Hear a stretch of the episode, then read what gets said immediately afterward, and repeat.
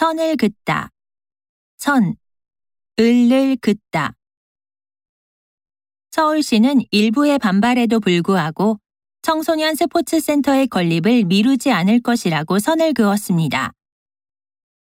본사 관계자는 임금 인상에 대한 자세한 계획은 아직 정해지지 않았다며 선을 그었습니다.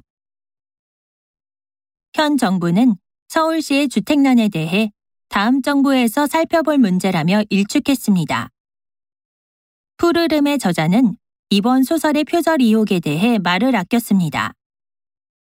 두 대통령 후보는 서로를 자극할 수 있는 말을 삼갔습니다. 우리 10년이나 만났는데 아직도 그렇게 선을 그을 거야? 그 사람은 자꾸 선 넘는 말을 해서 너무 짜증나.